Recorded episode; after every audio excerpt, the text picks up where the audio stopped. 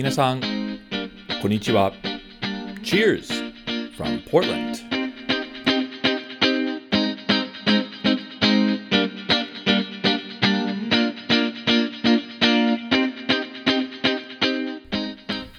皆さん、こんにちは。どうも、お収集ブログのレッドです。ポートランド、オレゴンのお酒シーンを紹介するお得ポッドキャストへウェルカムです。これはポッドキャストのエピソード20です。イエーイこのエピソード20ではオレゴンのお酒ニュースや僕はよく通うサンディハットを紹介します。そして今回のインタビューセグメントを通して長野県のハードサイダーメーカー Farm & Cidery Kaneshige の桜井隼人さんを紹介したいと思います。ファーメンサイダリー金重とのオレゴン関係は面白いので、ぜひご期待ください。なお、このポードキャストはトラブルポートランドの提供でお送りします。ポートランド観光にご関心のある方、ぜひ www.travelportland.jp へどうぞ。トラブルポートランドの皆さん、ありがとうございます。始まる前に相変わらずドリンクタイムです。今日のお酒はフォートジョージのフレッシュホップ IPA です。フレッシュホップの季節は終わってほしくない。乾杯じゃあ、エピソード20はこれからスタート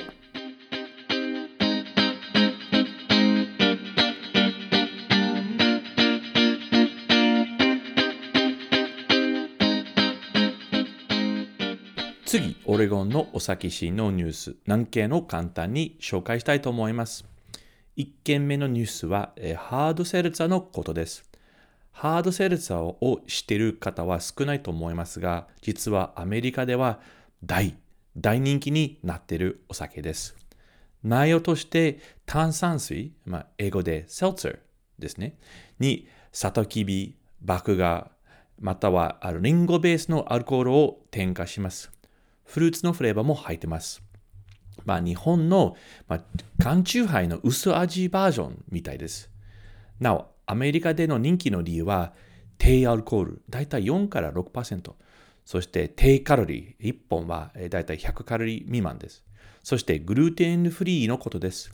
味はフルーティーで少し甘い。ですから特に若者の中で大ヒット商品です。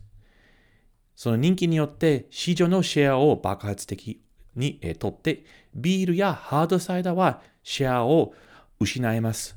その結果、いくつかのビール醸造所はハードセルツァを作り始めました。認可し、フォートジョージはそうしています。そして、えー、先月にポートランドの小さなブルワリーのOld Town Brewing も hard seltzer を、えー、販売することになりました。銘柄は Upper Left Seltzer Company です。味は、えー、少し変わって、 key lime pie、 cotton candy などです。僕は個人的な意見ですけど、えー、まあ、ナショナルブランド、例えば White Claw、 Truly の流通がよく、まあ、値段は、えー、あの競争的であり、そのブランドは全然強いです。ですから、オールドタウンブルーインのハードセルツァー事業は、まあ遊び心プロジェクトになると思います。そんなにたくさんの作れないんですけど、作りながらオールドタウンの、え皆さんは楽しみができます。引き続きハードセルツァのことですが、実は、え10月2日にハードセルツァ祭りは開催されました。セルツァーランドというフェスティバルであり、100, まあ、100種類のハードセルツァは提供されました。僕はチェックしましたが、その100品のうちにオレゴン産のセルツァはありませんでした。ちょっとおかしいと思います。まあ、ハードセルツァに関してほとんど興味ないので、その祭りへえあの行けなかった。二つ目のニュースアイテムは、フレッシュホップ祭りの開催です。フレッシュホップビールは出る時期はだいたい9月、10月です。毎年醸造家とビールの愛好者はそのフレッシュホップシーズンをすごく楽しみにしてます。たくさんフレッシュホップビールをは誕生しますので、全部をなかなか飲め飲めないんですね。ですから、一箇所で幅広いフレッシュホップビールを飲めるようなフレッシュホップ祭りは大人気です。ただし、コロナ禍の悪影響に、えよって2020年のフレッシュホップ祭りのすべては中止されました。まあ当たり前のことですね。去年にそのようなお祭りはなかったが、えコロナ対策として缶フレッシュホップビールは結構出ました。まあ、2020年はまあ2020年で、21年はまた違います。もちろんコロナ禍の影響は残ってますが、今、ワクチンのおかげでお祭りに関して、まあ、みんなはより安心感をしてます。ですから、えー、今年、リアルな、えー、フレッシュホップ祭りは改めて、えー、開催されました。一個は、えー、ポートランドのミシシピアベニューエリアで行うフレッシュホップポップアップフェスタです。9月17日から、えー、10月3日までにあった祭りのフォーマットは、ほぼ毎日に特定なブルワリのフレッシュホップビールの、提供でした。つまり、1社からの複数のフレッシュホップビールを飲めました。もう一個の祭りは、僕は大好きなあのフッドリバーホップスフェスタです。そのお祭りは10月2日に行いまして、様々なブルワリから40品のフレッシュホップビールは提供されました。ですから、まあ、オーソドックスなビール祭りですね。僕はその日にあのオレゴンにいなかったので、行けなかった。ちょっと悲しかった。まあ、えー、そのフドリバのお祭りですが、コロナ対策をちゃんとしてました。えー、例えば、ワクチン接種の証明書をお持ちの方、または PCR テストでネガティブな方しか入場できなかった。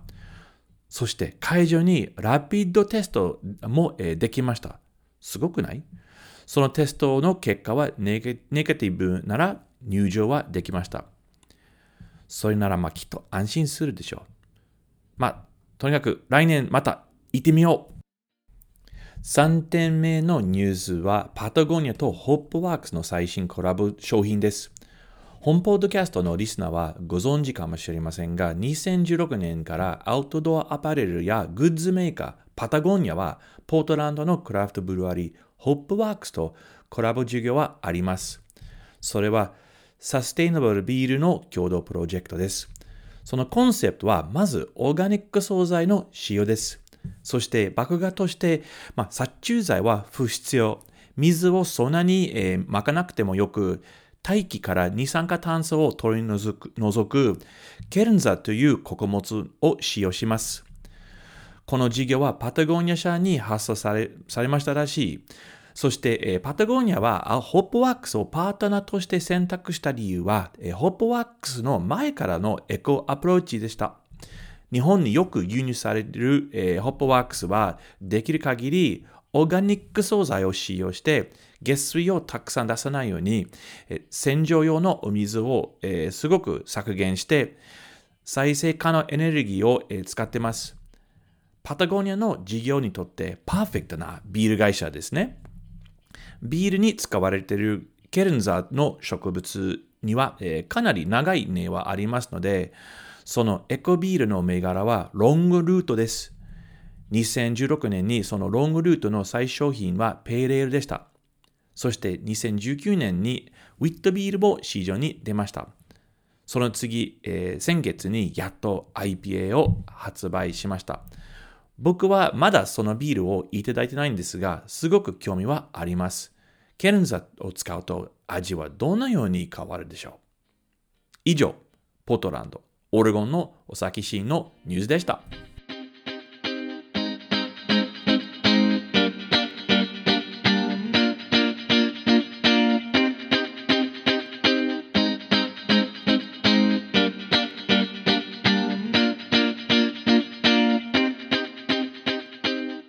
次のセグメントはオレゴン、ポートランドの飲み屋の紹介コーナーです。今回僕は大好きなダイブバーを紹介したいと思います。なお、ダイブバーの意味は潜るバーではないです。アメリカのスラングで地元の安いバーの意味です。そして古いと少し汚いのニュアンスもあります。僕はおおすすめしたい、えーダイブバーは、ポートランドのノースイースト地区にあるサンディハットです。インテリアはすごくレトロです。ヴィンテージのビール看板、ライト、家具はあの結構あります。そして1940年代の超珍しい壁画もあります。全体的にお店の中は結構暗いです。そして、まあえーパンクやヘビーメタルミュージックはよくうるさくスピーカーから出ます。お客さんは面白く、やっぱりタトゥーが多いです。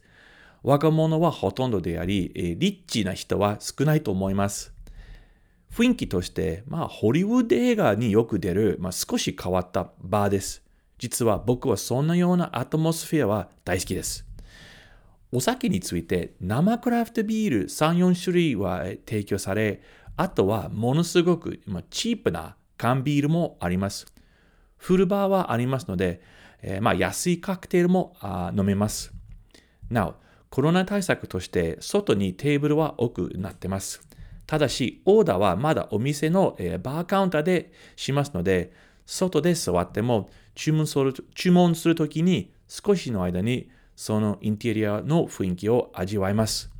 外から見ると窓はないの、えーサンディハットは少し入りづらいそうですが、とても安全な場所です。ぜひ行ってみてください。以上、飲み屋紹介コーナーでした。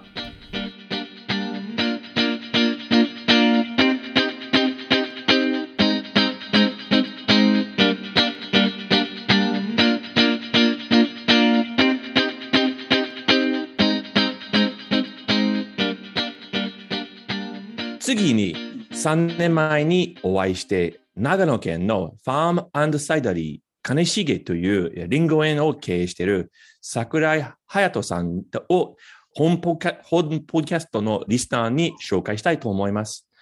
桜井さんは2018年にオレゴンに来てくださって、彼と2日間の飲食飲食ツアーによって様々な場所へ、巡りました。桜井さんはリンゴ園をやってますので、もちろん奥の訪ね先はハードサイダー関連のスポットでした。そして、できる限り、えーハードサイダーの職人さんに対面差し上げました。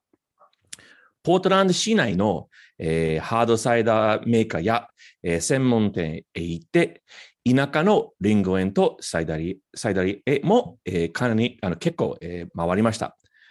ハードサイダー以外に、ミード、えー、はちみ蜂蜜酒と、えーフルーツブランディを飲んでいただきました。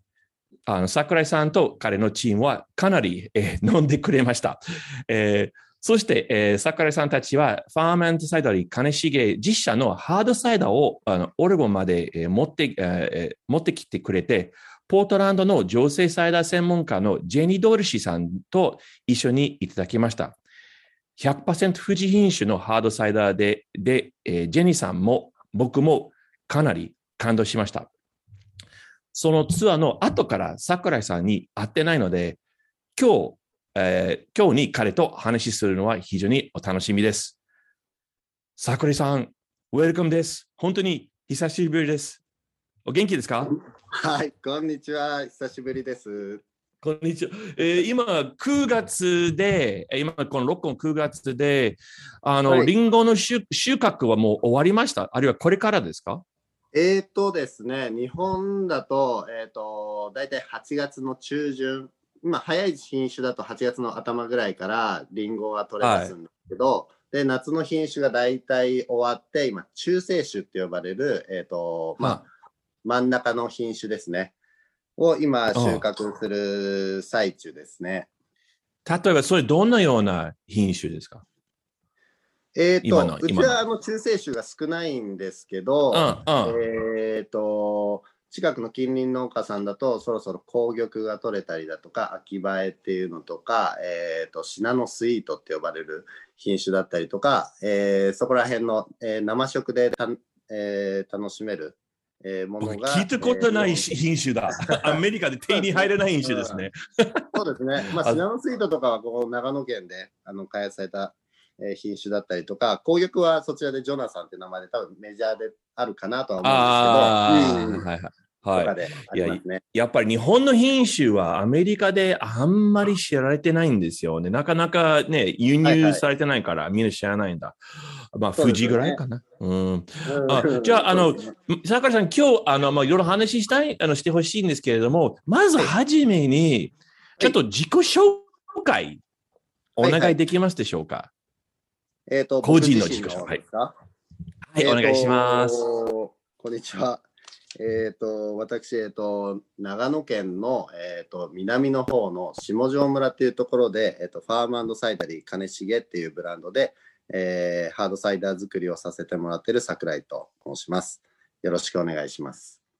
で、で、桜井さんはもう、ああの、その、リンゴ園の何何代目ですか？えっと、えーちゃんと細かく説明させてもらいますと、えっと、このリンゴ園自体は僕のリンゴ園ではないんですよね。うん。で、じゃあ誰のかっていうと、えっと、僕の同級生の、えー古田くんの、あ、えーあの、リンゴ園になります。で、古田くんはまあはいみんなにボボブって呼ばれてるんですけど、えっと、そうそう。あの、ボブサップに似てるんで、ボブって呼ばれてます。はい、はいボ。ブサップは、はいボブサップわかんないですよね。わかります？わかんないです。わかんないですよね。かあのね、日本でね、結構流行ったね、格闘家というか、うん、なんか本当ビーストって感じの野獣みたいな人がいて、日本で流行った人なんですよね。で、その人に似てるからボブって呼ばれてる。まあまあ、桜井信じるしかない、この話。はい、オッケー。で、で桜井さんのじゃあ役割は何ですか？その、あの、えっ、と、ファーム、えあのサイダーさん、金重で。基本的には僕がこの、えー、と古田君の金重農園っていう農園に入社したのは10年ぐらい前になるんですけど、ああ、はい。えっと、入社した時は、えっと古田君が、えっと3代目、まあ、ボブが3代目で三代目。えーはい。で農園を引き継いだばっかりというかそれぐらいの時でしたね自分もまだ20代だったのでで、うん同級生のボブも20代の時に、うん。えー一緒に仕事を始めて僕も農業とは全然違う仕事をしていたのでああ、えーとそそうなんです。なので、えっと、高校の時の同級生で、高校はあの農業の学校に通ってたんですけど、2人とも、ボブも僕も。う。はい、はい。で、そこでバスケットとかで、同じ部活とかで、クラスも一緒だったんで、仲良くて。で、いろいろやってる中で卒業した時に、えっ、と、なんか将来一緒に仕事したいよね、みたいな話はああ、はい、わかる。そそう、ちょっと約束しましたね。おそうそうそうね。うん、オッケーオッケそう。で、僕自身は、その、アパレルの、えーデザインの専門学校のいて、ちょっと洋服とかが好きだったので、で、そういうデザインとかの方が自分は、えっ、と、向いてるというか、まあ楽しかったので、そちらの学校行かせてもらって、で、就職したのは、えっ、と、東京の、えー古着屋さんに、アメリカ古着なんですけど、を売る会社に入社しました。なので、全然農業とは全然違う仕事をしてて。ー。違いますよね。全然。う。うんん、で、まあ、その時から、まあ、アメリカ古着をその勉強させてもらう中で、そのアメリカンカルチャーというか、そういうのはすごく面白いし、かっこいいなとは思ってて、でずっと、まあまあ、リーバイスとか、 seventies の古着とか、 eighties の古着とか、なんか高く売れ売れそうですね。そう、日本でそうね。そうそうそう、その当時、本当ね、日本でも古着ブームで、で、そんなことをしてたりしてて。で、自分もれその時、じゃあちなみにその時のジジーンズ、一うんあの高いやつ何何年ぐらいでした？ジあのリーバイス。えーとね一番高いやついや、でもね、僕もね、貧乏だったんで、そんな高いの買えなくて、た一番高いの買ったら6万ぐらいとか、そんぐらいなんですけど、6万？そうそうそう、そんぐらいのやつ。でもね、やっぱり古着なんでね、1年ね、履くとね、もうね、壊れちゃうというか、もう破れちゃって、やっぱこれはもう飾っとくためのもんだなって、あの、勉強しました。あじゃあ、そのアパレルの仕事をして、そして？で、えっ、と、まあ、その後、もう一社、えっ、と、お酒のバー、バーみたいなところで、あの、ちょっと料理とかも作ってたりしてたんですけど、う。えっ、と、で、そこを、えっ、と、結自分が結婚するのを機に、東京から離れて地元の長野に戻ってくるときに、えっ、と、ボブの方から、えっ、と、一緒に農業やってみるっていう話をいただいて、であその時、あ、なるほど。うん。が20代の後半ぐらいですかね。で、えっ、と、じゃあボブと一緒にやろうかなって約束もあったんでと思って、心の中では。そうそうそうそう。で、うんで、一緒に農業やって、全然畑違いで農業のいろはも全然何も知らない中、えー、とやらせてもらってて、まあ、だんだんだんだん農業を覚えていく中で、えっ、と、先代が、えっ、と、まあ、ボブのお父さんですよね。うんがうんえっ、と、ちょっと大病をされまして、で、ちょっと、うんまあ、引退されるという形があって、で、その時に、あの、先代が、えっ、と、自社に、あの、リンゴ園の中に、えっ、と、リンゴジュースの加工場を作ってたりしてたんですよね。あ、もうすでに作ってたね。ジうんュジュース要するに、お酒じゃない方うんね。あの、リンゴジュース。うんうんを作ってて、だけど、リンゴの取れる時期って、えっ、と、すごく短くて、加工の工場はあるんですけど、稼働する時間がなかなか短い。で工場を持て余せ、持て余してたみたいなところがあって、うんで、さあ、じゃあ自分たちの代になったけど、じゃあこれをどうするかっていうところで、いろいろ模索している中で、えーそのハードサイダーだったり、まあ一番最初に出会ったのはシードルっていうジャンルになると思うんですけど、ああ、そういう言い方あり,、もありましたね。はい。そうですね。やっぱり日本に入ってきてるのは、やっぱりシードルっていうものがあるっていう、えーものが一番、えっ、と、アンテナにあの引っかかるというか、そういう感じがあったので、あーまあ、シードルっていうものをまず知るんですけど、僕たちは。で、ちょっとリンゴのジュースも、まあ、長野県内で言えばかなり飽和状態、もういっぱい出ちゃってて。あいっぱいね。そうそうあもうあの産地だから。ね。うん。うん、売りづらい商材にはなってきてて、で、自分たちも新しいアクションを起こしたいなっていう時に、えっ、と、そのシードルっていうリンゴのお酒をチャレンジするきっかけにはなりましたね。それな何年でした？その話。初めてそのハードサイドの話が出た。えっ、あの年と、2014とかそれぐらいですかね。14。だから僕らの出会いの4年前でしたね。そしたら。そうですね。それぐらいになるかと思います。うん。で、2014年にそれ、リンゴのお酒になるっていうのを聞いて、で、県内で、その、県内なり国内の中でシードルっていうものを買いあさっての飲んだくれて、で、でまあ、か海外のものとかもいろいろ買わせてもらって飲んで、で、あでも結構面白いかもなっていうふうに、味わい的にも、あ、あのーフランスのものが多かったと思うんですけど、まあ甘いああねフ。ードルだったんですけど、その当時飲んだのは。あ、でもこれだったら日本人に受けるのかなっていう漠然としたところからスタートしたと思うんですけど、へえ。で、スタートさせてもらって、で、えっ、と、その翌年の2015年には、えっ、と、まあ、リンゴジュースのあの工場をもともと持ってたっていうのもあって、2015年にはハードハードサイダーというよりは、その時はもう、まあ、シードル、リンゴ酒っていう感じですね。はいはいはいはい。あんまりハードサイダーにあのスポットを当てたようなものではなかったと思うんですけど、えっとシードルっていうものをまず作れる環境を整えたっていうところですね。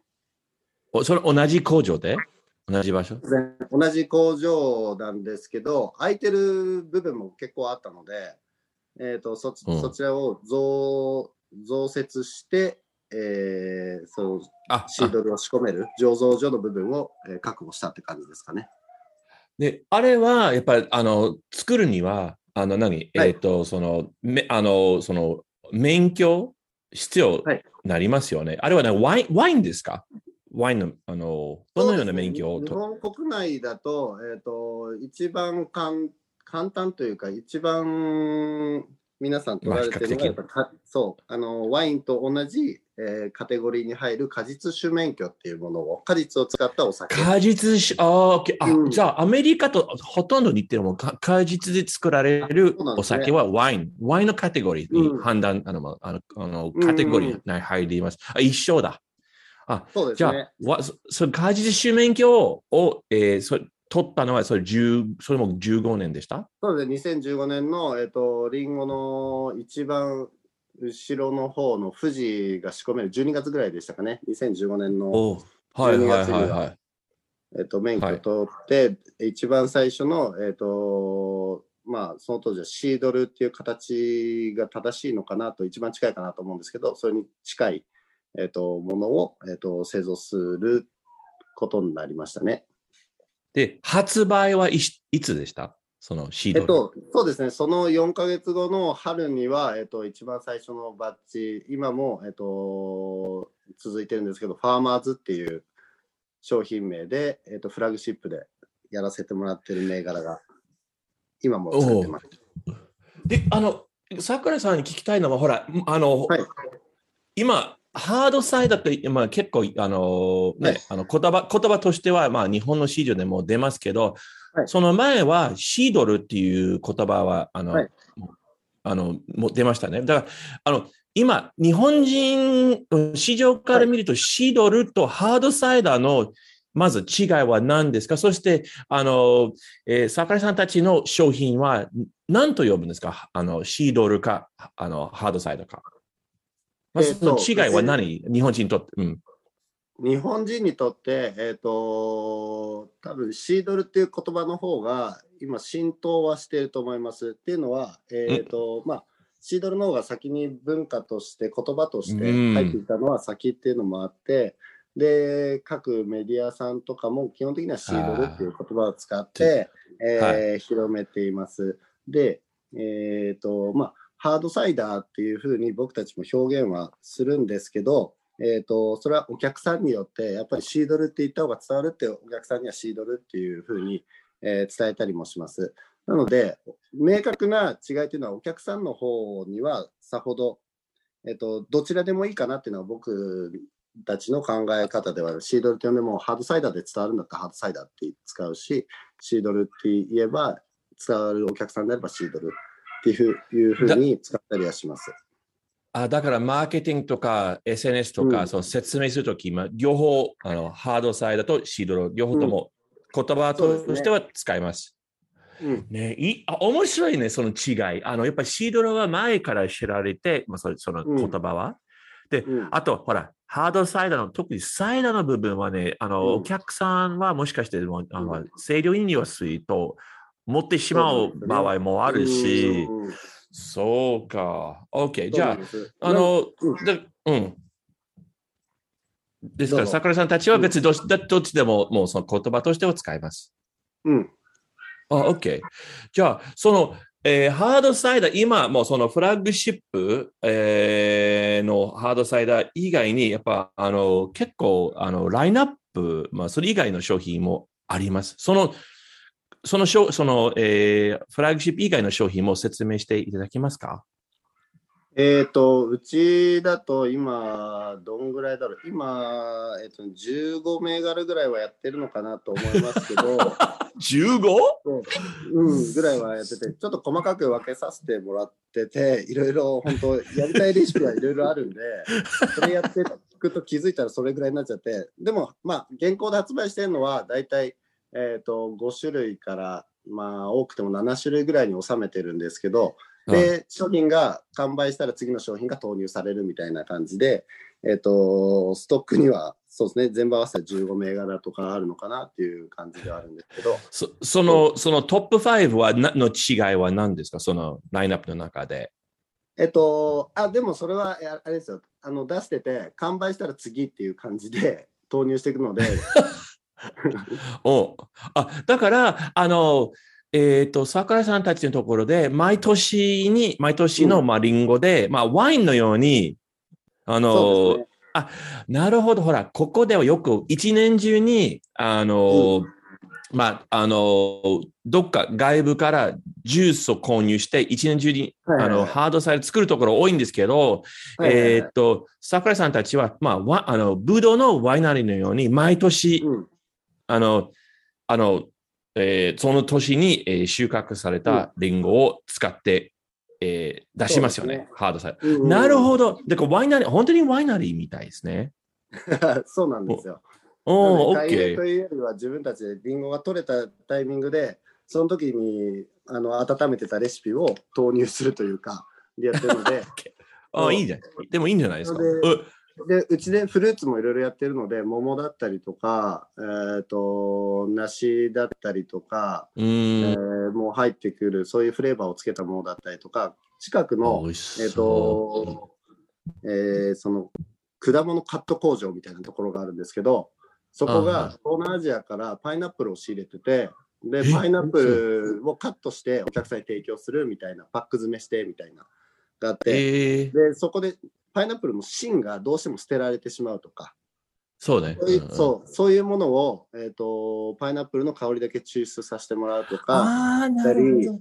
そうあとはまあ本当冬に飲む用のサイダーでなんかないかなっていう時にあのシナモンと,、えー、と紅茶のスパイスとかね。うんスパイスとかを入れたりして、まあそれジョニーアップルシードっていう名前つけたりしてアメリカにちょっと いいね。いい銘柄だ。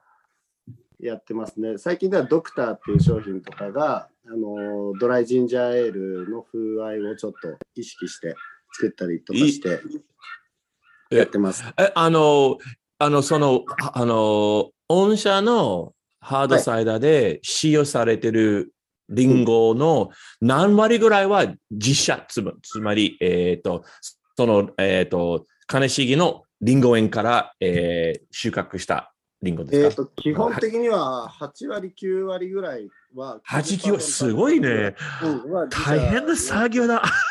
そうですね。ただ、あの手持ちで持ってないリンゴってやっぱあるんですね。この品種使いたいけど、ちょっとないなっていうのもあるんで、そういう時は、まあ、金外部からから、うん、ーなるほどね。作ったりはしまあ、ます、ねでも、それはもともとの目的は、その、あの、自社のリンゴをすべて使うことですよね。だから、そうですね、もちろん。ね、目的としては、あ、そうか。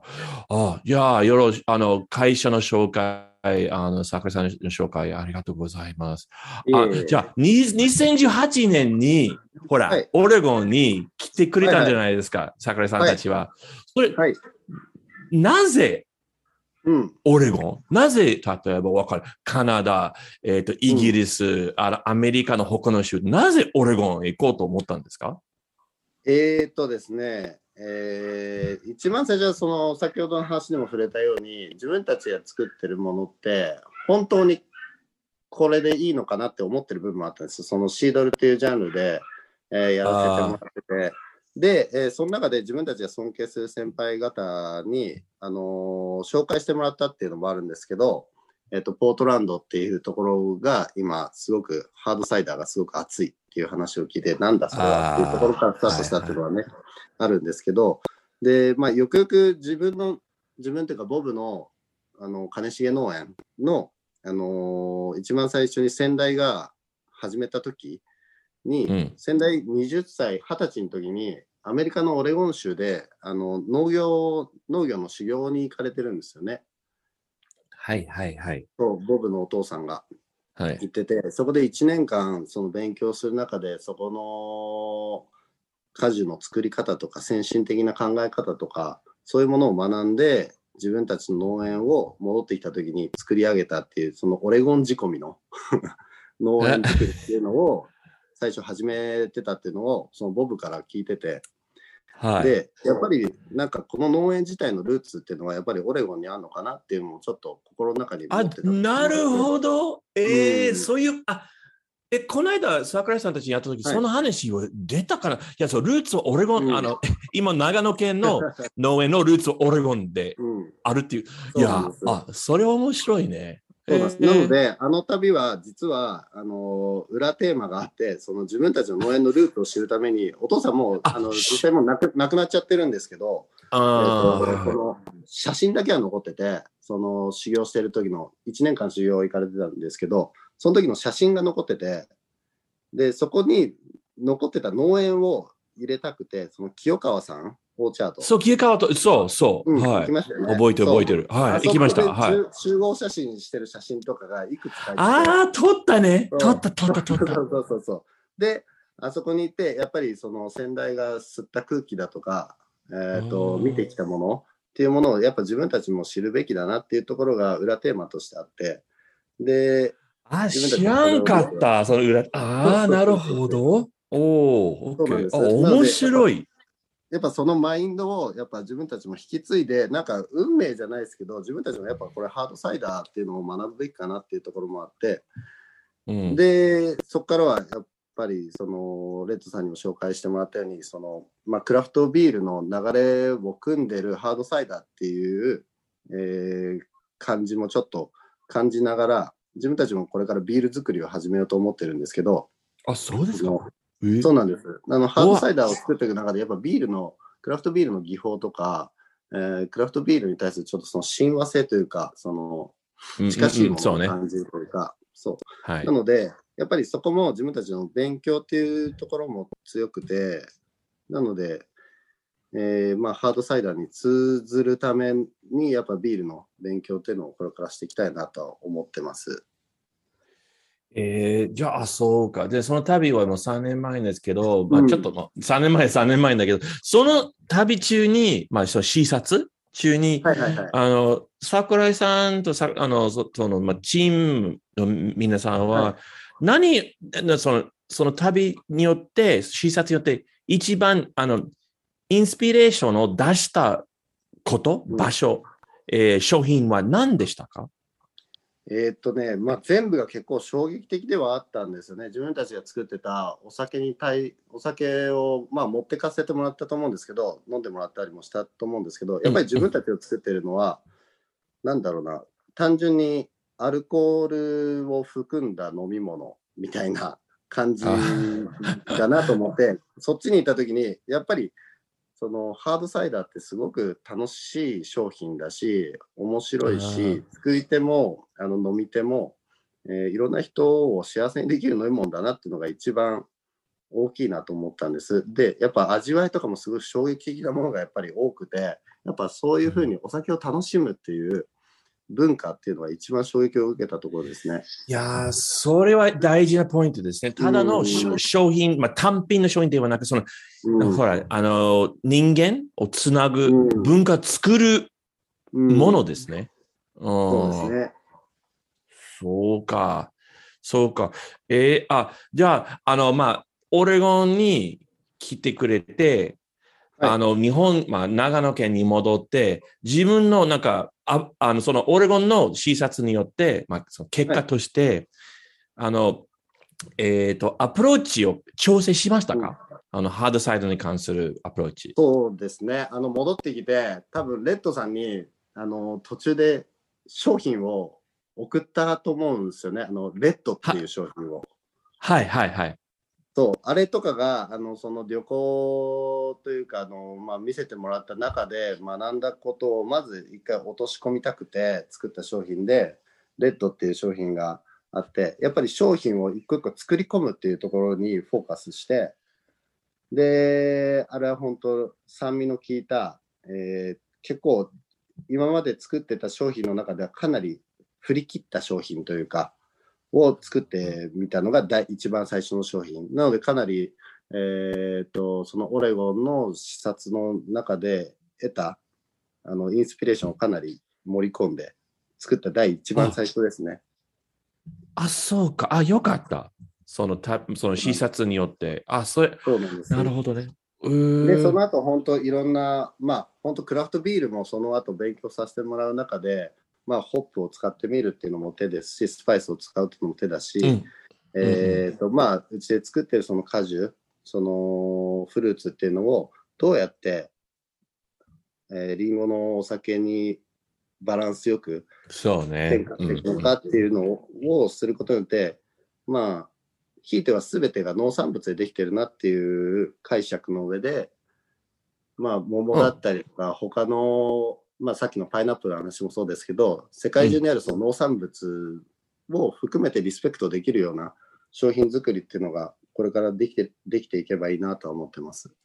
あじゃあ、あの、もうこれからの話なんですけれども、はい。えっ、と、その、あの、ファーマンス、あアンサイダリ金重の将来計画は、これから、例えば12ヶ月間、あの、18ヶ月間の大きな、あの、計画は何かありますか？えーっとですね、まだが、えーっとね、発表はしてないですけど、まあいいかなっていうところで、えーっと、来、まあ、まあ全然言っちゃおうっていうところなんですけど、えっと、来年ぐらいに、まあこれも本当オレゴンで、ね、レッドさんが見せてくれた通り、あの、マウント、マウントフットじゃなくて、フットリバーか。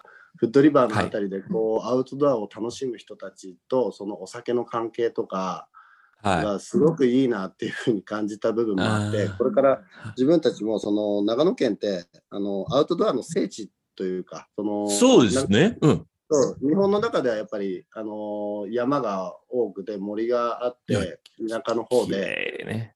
そう。で、川も流れてて、すごくアウトドアにはすごく向いてる地域ではあるんですよね。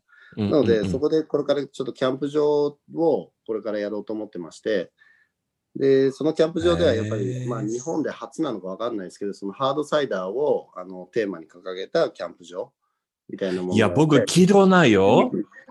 ハードサイダーテーマをするキャンプ場。そうへーそういうのがなんかまあアメリカもないかもしれない、桜井さん。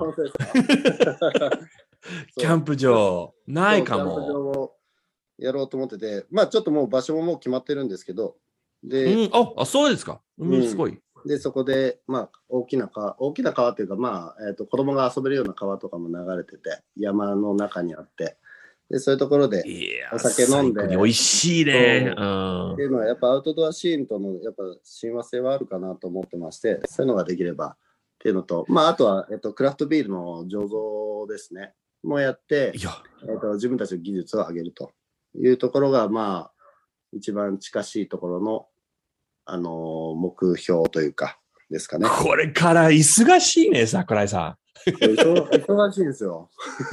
ん。忙しいよ。そう。いや、キャンプ、キャンプ場、ビールってすごい。うんでも、キャンプ場の話、ちょっと戻りますけど、やっぱり泊まると、あの、うん安心で飲みますよね。そうですね。うん。日本もやっぱりね、あの、お酒飲んだら車乗っちゃいけないと、まあ当たり前。PC だから、でも泊まれば、あねえうんねえ子供も遊べるし、そすごい、ああ、いいな。うんアメリカでやってであってほしい。うんで、やっぱりあの、このシードルとかハードサイダーの市場って日本で言ったらかなり小さい市場なんですよね。あまだね。ままそう、マーケットが小さいので、やっぱり自分たちがその、作り手で止まらずに、売り手、提供する側うんっていうところも、えっ、と、これからは作ってって、で、自分たちの商品じゃなくて、えっ、と、まあ、ハードサイダーもシードルも含めて、えっ、と、自分たちがいいなって、これ美味しいなって思った商品を提供できる場所。で、で、市場をちょっとでも広げれるような活動ができればいいなとはちょっと思ってたりはします。いやーでもね、それさっきのほら、その、あの、文化の話、楽しい文化もつちょっと作らなきゃ、うん商品だけじゃなくても、その文化も作らなきゃね、ある意味でね。そうですね。そうなんですよね。うんいやー、素晴らしい。えじゃあ、あの、じゃあ、桜井さん、最後の質問ですけど、もはしコロナは終わってから、あの、うんオレゴンで一番訪ねたいサイダリーは、どこですか？あるいはどみ戻りたいところはどこですか、えーっとね、一番行きたいのはどこだろう、サシーズかな。やめてあれは、リサに説明して、リリサさん、皆さんあのイン、インターネットで調べてください。あ、それは違うか。いや、最初と違うよ。違いましたね。あーびっくりした。あとどうですかね、なんか別に行ったことはないですけど、そのピークライトっていう、あ、あ、ああの、のソービーアイランドね、あの、ポートランドの、ね、ファーム。う。んそうあの、桜井さんって聞いたときに、そうね、うん。あの、18年になかった、あの、ピークライト。そうなんだ、そう、なんかで SNS もかなんか見て、そうそうそう。あ絶対今度来たらぜひ、えー行きましょうよ、ん。ピークライト。そういうところも行きたいし、今、あの季節的にあのワインの醸造もちょっとやったりもしてるんです。まあ、それも自分たちの技術を上げるために。なので、ね、あの、まあ、ワインも有名じゃないですか。あなのでそういう、あの、ウィラメットバレーっていうんですかね、あそこら辺のワイン畑とかも見たいですし、そうか、うん僕今日は実実は収穫の手伝いしにしに行って帰りました。もあ、う、今時期、その時期、そうもう疲れてる。うん。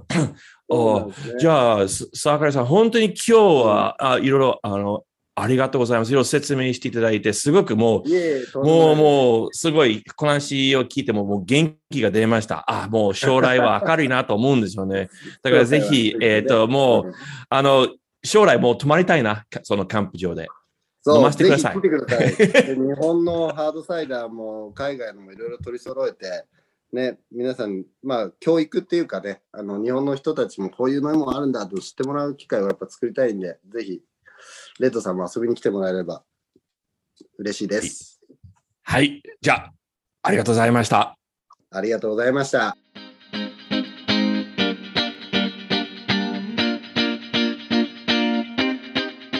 皆さんどうでしたでしょうか？桜井さんのインタビュー。サイダーを飲みたくなりましたね。桜井さん、ありがとうございます。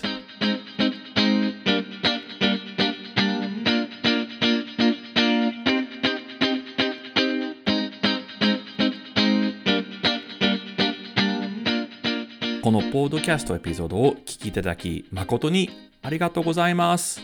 他のエピソードを聞くため、オレゴンやポートランドの飲食シーンを知るため、または飲食ツアーをご予約するために、ぜひお収集ブログへどうぞ。Facebook または Instagram のフォローもお願いします。また次回はよろしく